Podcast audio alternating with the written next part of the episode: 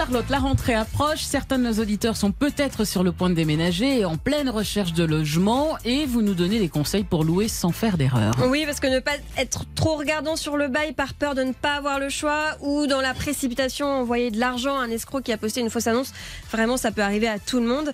Euh, Figurez-vous que c'est même arrivé à Flora Hollande, la fille de François Hollande et Ah Ségolène Royal il y a quelques années. Voilà, c'était la petite info people, placée comme ça.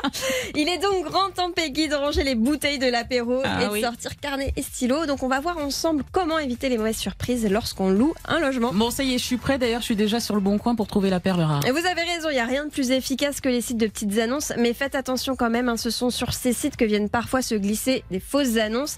Elles sont postées par des escrocs qui ont deux objectifs, voler votre argent et voler vos documents personnels. Et on- comment on fait pour les repérer? Ma première chose, évidemment, une annonce trop alléchante, un loyer largement plus bas que le marché, déjà c'est louche. Alors pour vérifier l'authenticité de l'annonce, vous pouvez tout simplement faire une recherche d'image inversée. Ça vous permettra de savoir si les photos de l'annonce ont été volées sur d'autres sites internet.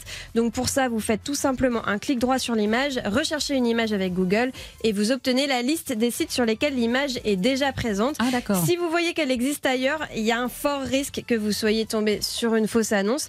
Alors après, rien ne vous empêche quand même d'envoyer un mail pour en avoir le cœur net, mais attention, si on vous demande de l'argent pour réserver le logement avant de signer le bail, ou pire, avant même d'avoir visité l'appartement, vous fuyez. Bon, d'accord, j'envoie pas d'argent, mais si le propriétaire fait une euh, présélection et me demande tout mon dossier, je fais quoi Alors rien, vous n'envoyez absolument rien. Il y a des propriétaires qui font ça pour, réger- pour gérer une trop forte demande.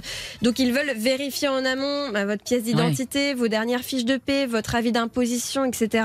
Mais moi je vous conseille vraiment de refuser de faire ça parce que parmi ceux qui vous le demandent, il peut y avoir des personnes mal intentionnées qui vont subtiliser vos documents Mm. et usurper votre identité. Mais qu'est-ce qu'ils vont bien pouvoir faire euh, avec mes dernières fiches de paye Bah, ces documents réunis peuvent, peuvent suffire pour ouvrir un compte en banque à votre nom, voire même vous désigner gérant de société à votre insu. Ah oui. On a vu ça hein, dans l'émission euh, Ça peut vous arriver. David pourra vous le confirmer. Tout à fait, je Euh, confirme.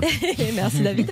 Des étudiantes de 20 ans à la tête d'entreprises de plomberie sans même qu'elles ne soient au courant, Mais ou des personnes qui se retrouvent avec des millions d'euros de dettes pour des malversations qu'elles n'ont pas commises. Enfin bref, il y en a plein. Ah oui, mais c'est terrifiant. Et le plus sûr, euh, c'est de donner vos documents, évidemment, après la visite. Et s'il retient mon dossier, bon bah chouette, il n'y a plus qu'à emménager. Oui, mais vous allez me faire le plaisir de remplir scrupuleusement l'état des lieux d'entrée. C'est hyper important puisque c'est sa concordance avec l'état des lieux de sortie qui vous permettra de récupérer votre dépôt de garantie.